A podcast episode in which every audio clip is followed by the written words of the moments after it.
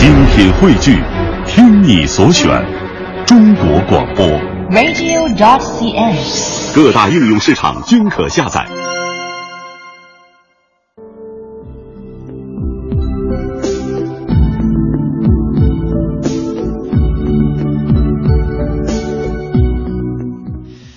在今天上半时段的节目时间当中，接下来依然是要和大家来分享一个文学专题节目，一起来听《冬夜里的一盏灯》。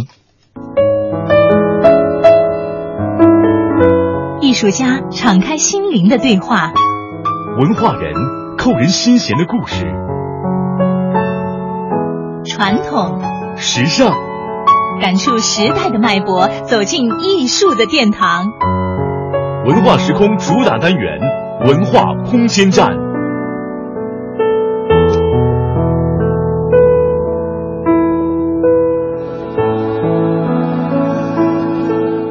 苏燕以经历过无数个冬天的女子来形容自己在英国留学的状态。然而，当苏燕遇到罗伊老师的那一刻，还未及开口，她已经笑了，因为罗伊老师的慈祥和善意已经让他相信，这位传说中的怪博士一定可以帮我。Dear Su Yan, I promised to send you the story about the young point who was. 亲爱的素燕是台湾女孩胡素燕写的一本书，它有两个部分，一是素燕在牛津留学期间跟随罗伊教授学习英国古典诗歌的电子邮件，另一部分是素燕的个人经历和人生感悟。我爸是监狱里面的狱卒嘛，他专带重刑犯，所以在他的生活中、生命中，他所有见到都是杀父杀母、忘恩负义啊，或者是作奸犯科的人。在他的心里面，他认为所有人都是有潜在做坏事的机会，所以他对我们的教育就是，我们迟早有可能就是会做出那样的事情，去伤害家庭、伤害社会。那在那样的压力下，我从小就害怕，我一直在想，我要怎么样长大才会避免走上这种路。这种恐惧感就让我一直在每一件事情的时候都去挣扎。那在过程中，我又喜欢艺术，他又觉得说走艺术是一个非常不归路，有可能会忧郁症，可能会负债，然后负债之后就很连累家庭，然后造成黑社会又要找上我们家什么之类的。他的联想，他自己的联想，在你的书中读到父亲非常非常的爱你，但是这种爱，他并没有想到你需要的是不是这个。对。那么，如果你二十六岁不走出去的话，可能你会一辈子。变成一个习惯于这种被动接受了，对，而且你可能也会慢慢觉得很幸福。既然他这么爱我，那我就可以这么幸福的走下去了。有一点，但是可能因为青春对自由的向往，哈，对，还是不甘心。对，但是这个过程可能会跟父亲有一个很大的冲突，很严重啊。就连你过马路他都都不行，不行的时候，那你要一个人去国外读书呢，对他也是蛮大的一个触痛、伤痛。嗯，听我妹说，我当时我走的时候全家哭，但是我也是咬着牙不敢回来，就拿着一个行李箱。一张单程机票，也不知道该准备什么，就一本护照，好签证，我就这样硬着头皮走出海关，就在想，也许我明天也不知道在哪里，但是我不走出来，我永远都在这个漩涡里面转。但是我走出去了，也许有机会，老天就会给了我一个机会，那我就出去，然后就开始这边借借个房间住一下别人家的地板啊，然后这边就借点钱吃点饭啊，就这样呃身上也没有钱，那时候也不会讲英文嘛，所以也没有办法工作。所以在你留学初期没有得到家庭的经济资助吗？没有，因为我看到留学生都很有钱，大家一起出去吃饭、出去玩的时候，就看着你说：“哎、欸，你怎么都不跟我们出门？”我又告诉自己说：“没关系，我不用怕别人知道我没有钱。”所以我就直接跟他们说：“我没有钱，我也吃不起这些东西。”嗯，那些留学生就想：“你是有没有搞错？这年头出国有人像你这样吗？”但是我都告诉自己没关系，他们今天怎么看我不重要，重要是明天的我。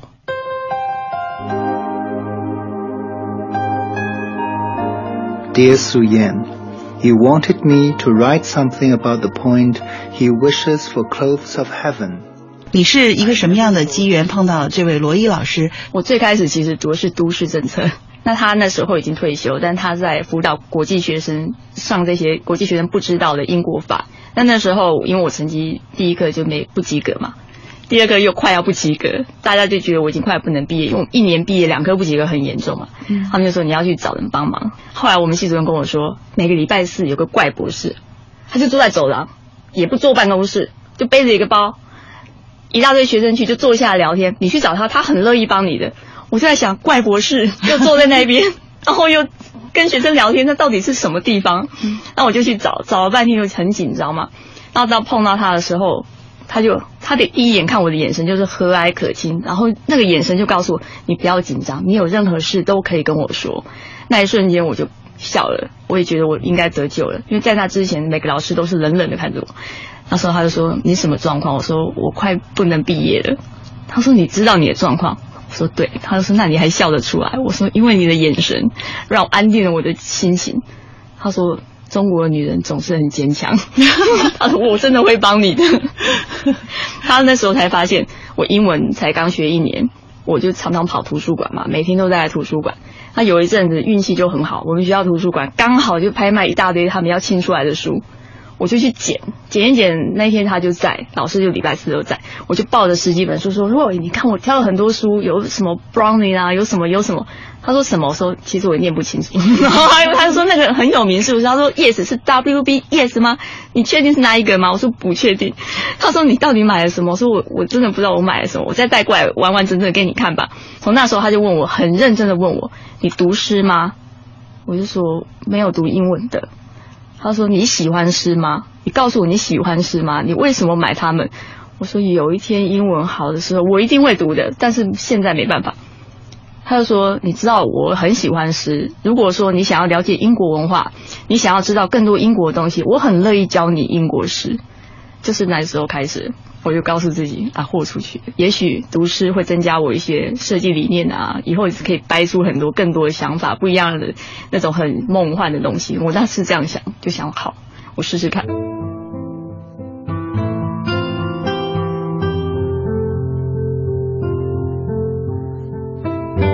Shall I compare thee to a summer's day?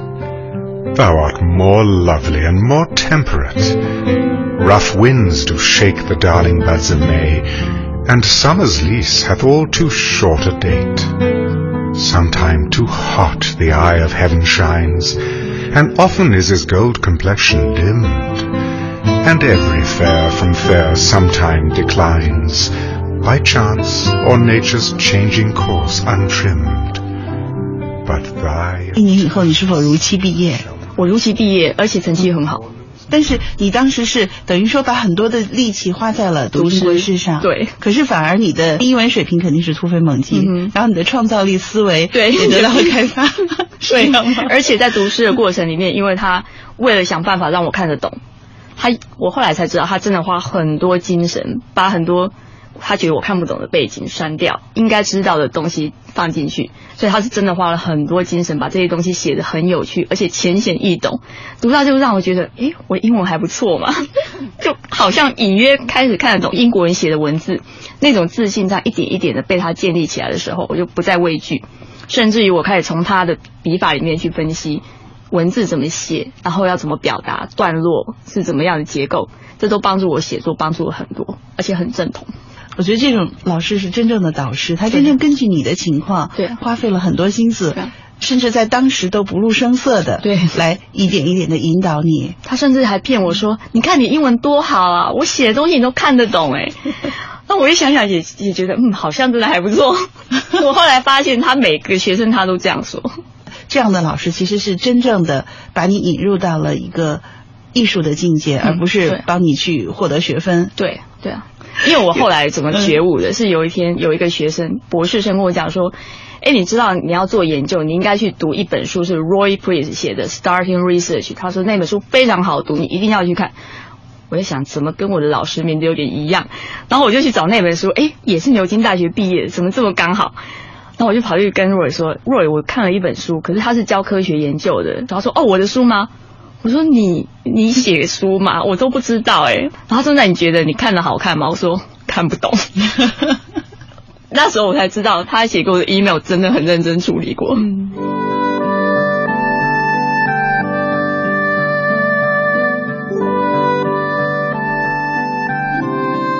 Dear Su Yan, I never thought you would spend so much time on the poem I never thought you would. 罗伊老师就是引导你真正的把艺术变成了你自己心灵的一部分。嗯似乎他好像也什么都没说。对对，他就是这样，而且他有一个方法，后来发现他都这样，他走到哪都说，哦，我这个不是专业，我只是一个退休的老师。他说你你对艺术比较了解，我都不知道，你告诉我吧。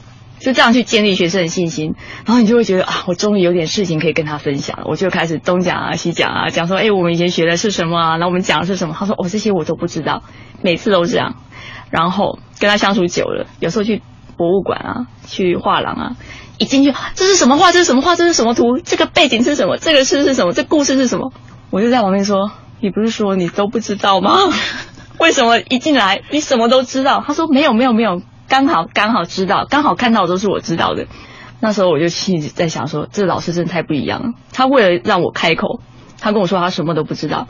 可是当他真正看到他很喜欢这些东西的时候，那个眼神就整个一闪亮，就说：“你知道这首诗的背景是什么？我回家寄给你。这有个故事是传说是什么？我回家传给你。”那时候我就很羡慕，很羡慕，我就想，我以后也要这样，我以后也要进了博物馆，然后进了画廊的时候，可以看到这个也知道，看到那个也知道。我那时候就跟他说：“若以后你要教我什么，我都会更乐意的吃苦。我很想要有一天变成这样。”其实我发现罗伊老师好像给你一个自由的想象，对，可能这也刚好是和你小的时候的生活形成一个反差。对，小的时候你虽然被无微不至的爱包围，嗯但是好像没有多少自由空间。对，罗伊老师给你最多的就是自由空间。对尽管他其实可能可以给你讲很多，但他不讲他，不他让你自己去想。对，When You Are Old by W.B. Yeats. When you are old and grey and full of sleep, and nodding by the fire, take down this book and slowly read, and dream of the soft look your eyes had once, and of their shadows deep. How many loved your moments of glad grace, and loved your beauty with love false or true? But one man loved the pilgrim's soul in you, and loved the sorrows of your changing face. And bending down beside the glowing bars, murmur, a little sadly, how love fled, and paced upon the mountains overhead, and hid his face amid a crowd of stars.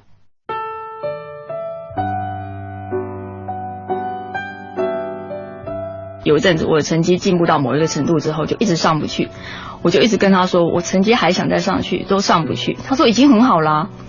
后来我想想不对劲，他怎么可能会不知道英国老师的评分标准？我就说瑞，你现在告诉我该怎么做比较好，我都听你的。他说你这个题目他们的标准跟想要知道的东西是什么？那你的思考模式呢，刚好就比较宽广，所以他们可能就不超越他们的想象，那就没有办法给你高分。可是这没有什么不对，你就照样做就好了。我就跟他说，可是我想拿高分。他告诉你说，这个老师可能要的不是这个方向。你就要去读另外一个方向。他说你刚好碰到这个学派的老师，你可以去针对这些学派多做点研究。从那时候开始，我成绩飙升。哇，这 Roy 真的是一个学者哎，是。他翻书是真的，一翻有时候我找不到东西，我说 Roy 我要找一个理论，可是我已经翻了十本书了，他翻一翻翻一翻，就跟我说你这一段读一读，那一段读一读，他就可以把我想要找的东西就告诉我说大概在什么样的方向，让我就很崇拜他。在罗伊老师不动声色的指点下，嗯其实你已经在过一个心灵层次的生活，不知不觉的突破了一切框框架架，对，嗯，变得非常的自由。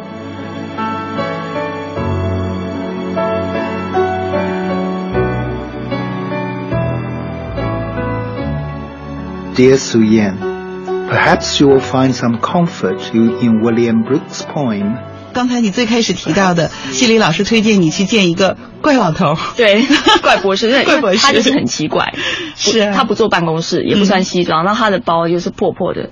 刚开始的时候我还想，哇，这老师真的是穷到一个新的包都买不起了。认识他之后才发现，因为他很珍惜那个包，是他以前的美国芝加哥大学学生送他的。他真的喜欢到那个包，喜欢到他的缝线都比那个包还贵。他那都是专门去船上面缝东西的那些东西，他就因为太珍惜了，所以别人送他什么他都不要，他就一直要带着那个包。对他有自己独特的价值判断，对，所以他跟乖。对啊，和一般的这些老师价值判断其实是完全不同的。对，但是他其实早已经把他们都看透了，所以他只要稍加指点，你可以得高分。真的非常幸运。然后我就发现说，有时候我绞尽脑汁想出来的东西，就只想出一句话，我其他都写不出来。别人都觉得，哎，你怎么那么混，功课都没写。可是我只要给他看那一句话，他说。你真的太特别，你这一定读了很多的书，而且你你怎么会有这么特殊的想法？几乎很多结合了很多理论去做出来的东西，那一瞬间也会让我很感动。他真的知道这有多辛苦才能写出那一句。那有时候我比较偷懒嘛，写的比较快，他一看就说：“你你再用功点吧，下星期再来找我。”就那样一瞬间，我就在想，以后我千万不能再让他讲这句话，我要更认真，要读更多的书，才能跟他交流。他真的很厉害，他早就把学生看透了。对，因为他真的很认真，他是一个很在乎学术的人，所以他都知道。嗯，而且我第一次真正完完整整用自己的东西写文章的那一天，他一看到他说：“我真的好感动，这应该是你第一次没有改 改改抄抄别人的东西吧？”我就说：“哎，我 我以前会怕嘛。”他说：“我知道。”我知道这些抄抄改改是必经的过程，然后但是这一次你风格一致，从第一句到最后一句，而且结构写的非常完美，是一篇很好的文章。我说若你真的太厉害了，连这样都知道。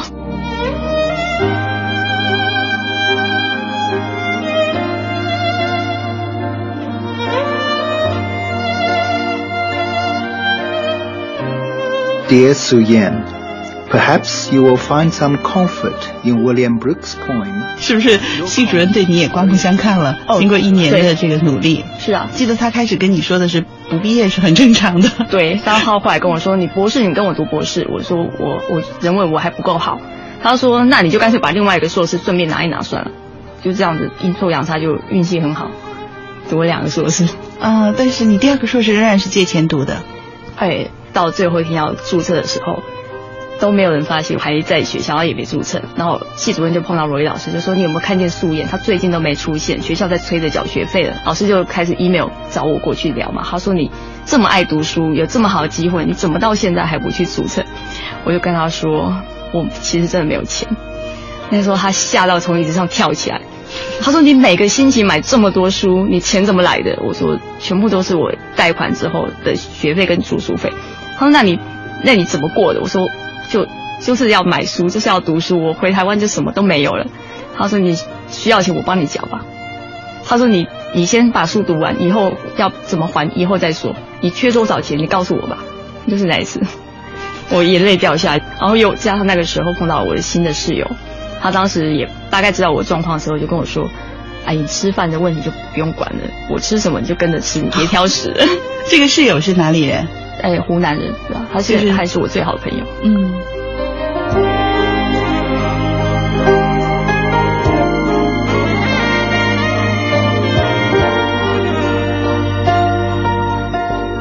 亲爱的素燕是这本书的名字，也正是罗伊老师每一封电子邮件的开头。在人生的道路上，当素燕面临一座座险峰的时候，幸遇罗伊老师。他站在高处，他什么都知道。他不动声色地指导素燕找到一条迂回曲折却可以通往顶峰的道路。当然，有路仍然要靠跋涉者自己的攀登。素燕就是这样一位勤奋的跋涉者，她不畏艰险，永不停步的攀登。而在这个过程中，罗伊教授还会指点他别错过沿途的风景。每每罗伊老师亲切的一声“亲爱的素燕”，都是老师点亮了前路上的一盏灯。引导素燕一路前行。